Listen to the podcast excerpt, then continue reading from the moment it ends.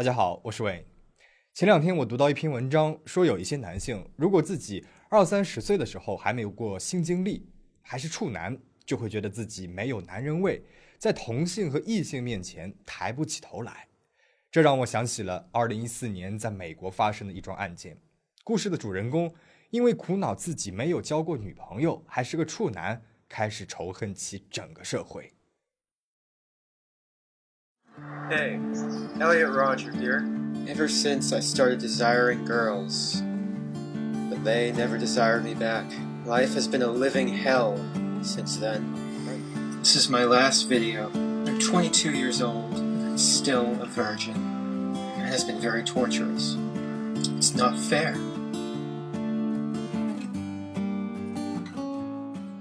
艾略特·罗杰于1991年7月24日出生于英国伦敦。 父亲彼得·罗杰是英国的一位电影导演以及摄影师，母亲金是在电影片场工作的护士。两人在剧组相识相恋之后结婚，两年之后生下了儿子艾略特。之后他们又生下了一个女儿，也就是艾略特的妹妹乔治亚。艾略特五岁的时候，父亲彼得要去美国发展，于是全家搬到了美国洛杉矶。艾略特在当地的一所幼儿园念书，他表现良好，也有好几个不错的朋友。总的来说，艾略特的童年过得不错，快快乐乐，多姿多彩。然而，刚刚过完七岁生日，艾略特的父母离婚了。艾略特和父亲一起生活，妹妹呢则判给了母亲。很快，父亲就再婚了。在艾略特的童年记忆里，父亲和后妈总是永无休止的吵架，家里面很少再有以前的那种欢声笑语。艾略特本来就是一个内向偏安静的孩子。这突如其来的家庭变故则加重了他的内向和不安。老师对他的评价是越来越内向，越来越不自信了。当然，因为父亲工作的关系，艾略特家里还是很富裕的。他在很小的时候就经常出国度假，并且每周都会有固定的医生检查他的生理和心理健康。然而，这样的环境并没有让艾略特找回曾经的快乐。他的内向和不自信让他成为了校园霸凌的对象。而更糟糕的是，当他被欺负时，没有一个朋友会站出来为他出头。艾略特十三岁的时候，父亲和继母又有了一个儿子杰斯，而这让艾略特更加不安了。他觉得自己已经失去父亲的宠爱了，他觉得这个世界上没有人再关心他，没有人能够再理解他，他也没有朋友去倾诉。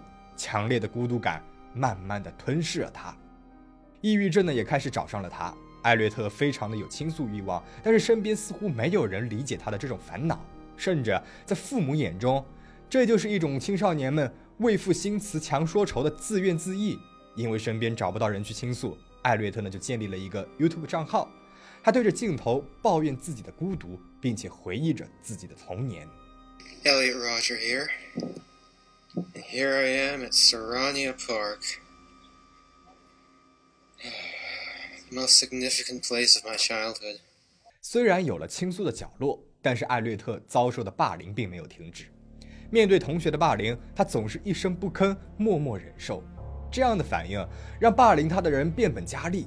有一次，他们把艾略特的头用胶带粘在了校园的课桌上，周围人都大声地嘲笑着他。因为这种无休无止的霸凌，艾略特不停地转学换学校，然而也都无济于事。他还是一个人，没有交到一个朋友。十六岁时，艾略特已经有了严重的抑郁症、双向情感障碍和精神分裂。他需要定期看心理医生，并且配合大量的药物治疗，才能够保持正常生活。他对父母说，他无法在现实当中和他人交往，并且也没有任何女生愿意和他讲话，这让他感到非常的沮丧。于是，艾略特有了一个计划，他打算让自己啊变得更有吸引力。他看到学校里那些开车的男生，每次放学的副驾驶座上都会有着一个漂亮的女生扬长而去，他就很羡慕啊。他想，也许会开车的男生对女生会更加有吸引力，于是他就去考了驾照，还买了一辆车子。同时，他还开始学习一些穿搭技巧。他觉得自己可能穿的太普通了，一些有风格的打扮才能够让他更好的融入环境，吸引女生的注意。在这里啊。我们其实可以看到，这个时候的艾略特还是很积极的，他会做出一些改变，想要积极的融入到环境当中。然而，外在的这些都好解决，真正难解决的是他的内心。虽然想要吸引女生注意，想要融入到同学当中去，但是艾略特一直以来都拒绝与其他人敞开心扉。他的同学说，虽然他买了新车，买了新衣服，但是从来没有跟人主动的交谈过。他的车上没见过坐过什么人，这个车上永远都只有他自己。吃午饭的时候，艾略特呢就会一个人拿着午餐坐在车上默默的吃。艾略特十八岁的时候，想要找女朋友的心情更加迫切了。然而几年过去了，他还是没有能够融入到社交圈，更别提什么女朋友了。而且，他还对自己还是个处男，没有过性经历这件事情十分的憎恨和自卑。看到同龄的情侣亲吻拥抱时，他会感到愤怒和嫉妒。有一次啊，他在星巴克看到一对热恋当中的情侣你侬我侬的，他实在受不了了，便把一杯滚烫的咖啡泼向了他们。二零一一年，艾略特十九岁，去了圣塔芭芭拉市上大学。他也顺理成章地搬出了家，和别人同住在一个公寓里。然而，虽然说有了室友，但是艾略特的孤独感并没有丝毫的减少。看着室友们都是成双成对的出入公寓，他开始暴怒。那么无奈之下，室友都搬了出去。艾略特呢，还开始有了种族歧视的倾向。后来，他有了几个有色人种的室友，艾略特对他们充满了歧视和怨恨。室友们呢也接二连三地远离了他，不管是在学校还是在宿舍还是在外面，艾略特总是能够看到出双入对的情侣，这让他羡慕嫉妒恨。每天下课之后，他就会在自己的房间里面独自的咆哮和哭泣。二零一二年，也就是艾略特入学一年之后，他不再去学校上课了，因为他不想再看到其他的情侣。他开始沉迷于赌博和彩票，他认为。只要是一夜暴富了，他就可以吸引到女孩子和他交往了。但是赌博和彩票哪能够这么容易赚到钱的呢？他在三周之内就因为买彩票花掉了一千三百美元，也就是差不多九千元人民币。这三周，艾略特没有去上课，收到了一张一千三百美元的账单以及无尽的空虚。他只能够打开自己的 YouTube，对着镜头说话。Hey, Elliot Roger here. Right now I'm just taking a walk through the park in this really nice, secluded area. I'm just contemplating about my life and how unfair it's been lately. Ever since I started desiring girls, but they never desired me back. Life has been a living hell since then. Right now it's spring break. Everyone else my age is out having fun with their friends and their girlfriends. Here I am, taking lonely walks through a park. 值得一提的是，其实艾略特在大学里面呢，曾经交到过一个朋友， 但是那个朋友觉得他过于的偏激，并且有着反常人的性格，最终结束了这一段关系。这让艾略特对交朋友这件事情啊，也不再抱有希望了。艾略特郁闷至极，听到别人说喝酒呢能够让人忘却烦恼，于是有一天，他喝下了整整一瓶高度酒来麻痹自己。但是，之前从来没有喝过酒的他，几乎把喝下去的酒都吐了个干净，全都吐在了他的电脑上。要知道，对于艾略特来说，电脑就是他的一切了。他的生活当中，也只有电脑当中的虚拟游戏和成人影片，可以弥补他没有朋友和伴侣的空虚。于是，他第二天一早就去了当地的电脑城买电脑。在等待的过程当中，他看到了一家靶场，也就是练枪的地方。鬼使神差的，他走了进去，付了钱，开始练习射击。砰砰，射击的感觉让艾略特陶醉啊！他觉得自己手握武器，仿佛是世界的主宰。他突然想到，身边这些对他冷漠无情的人，不过是一些没有感情的动物。如果无法与他们取得亲密的关系，那还不如把他们给全部毁灭掉。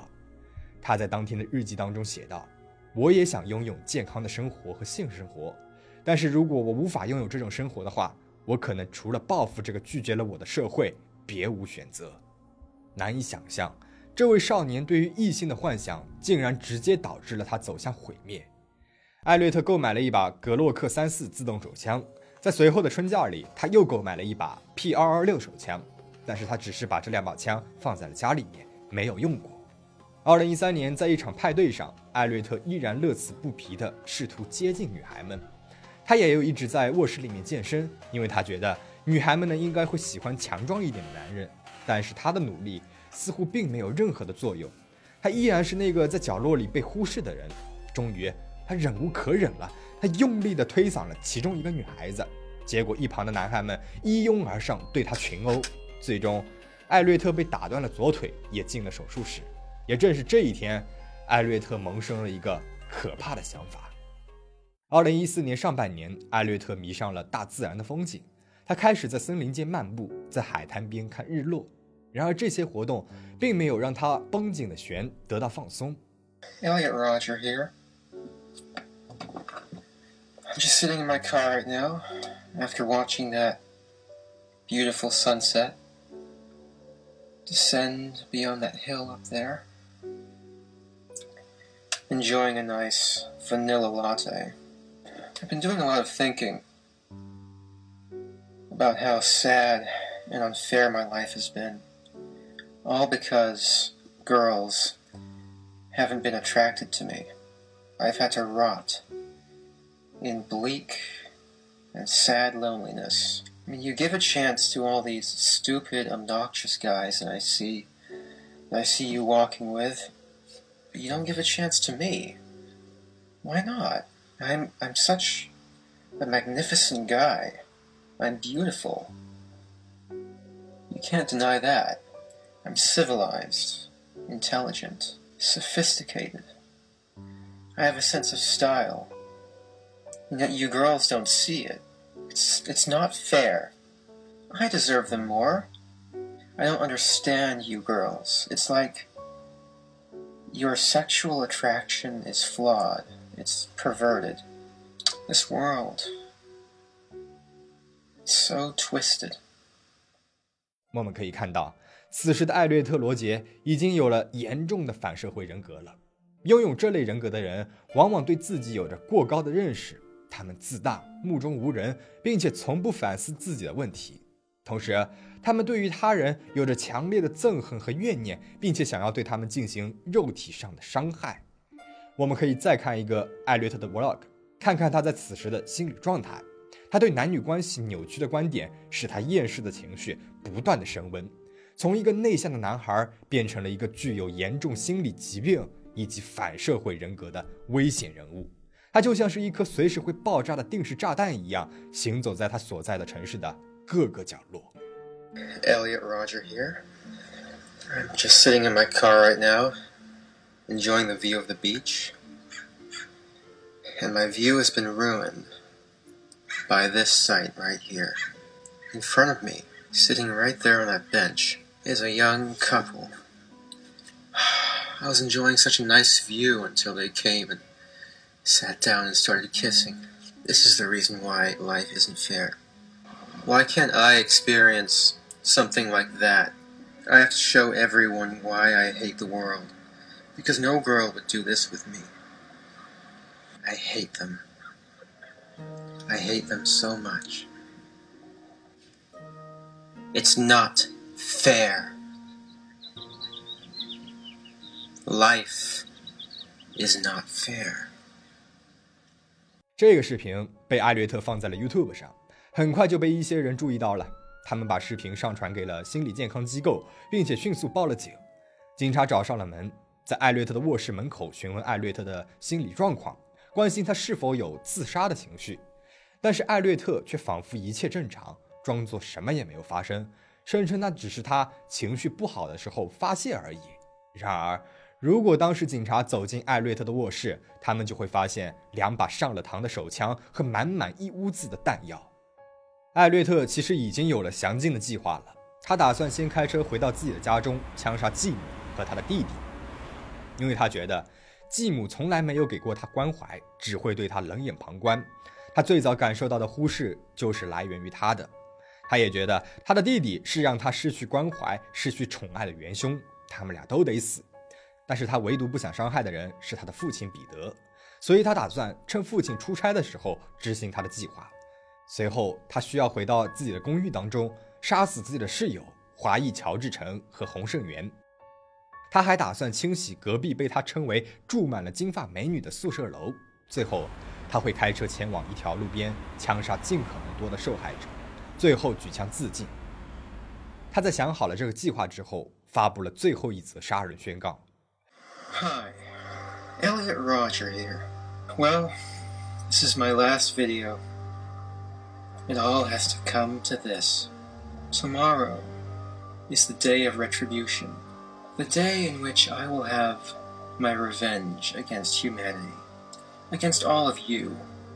I'm 22 years old, and still a virgin. It has been very torturous.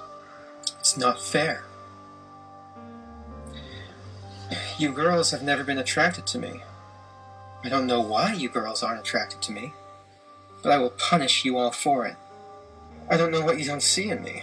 I'm the perfect guy, and yet you throw yourselves at all these obnoxious men instead of me, the supreme gentleman. I will punish all of you for it. You will finally see that I am, in truth, the superior one, the true alpha male.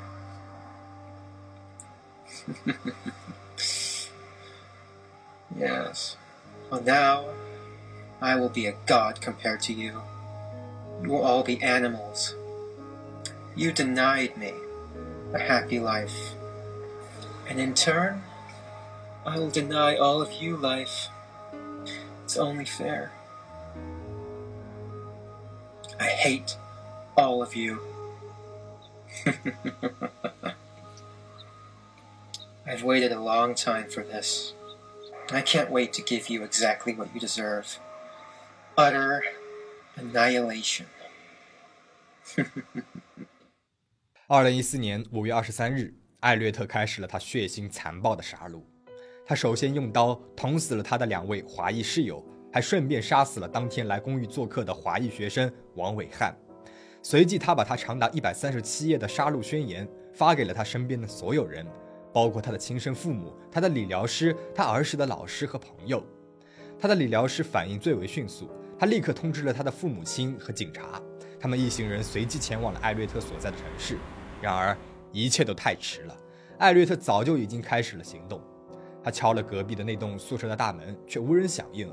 愤怒之下，他转向大街，并且枪击了路过的三名学生会成员，他们都是女性。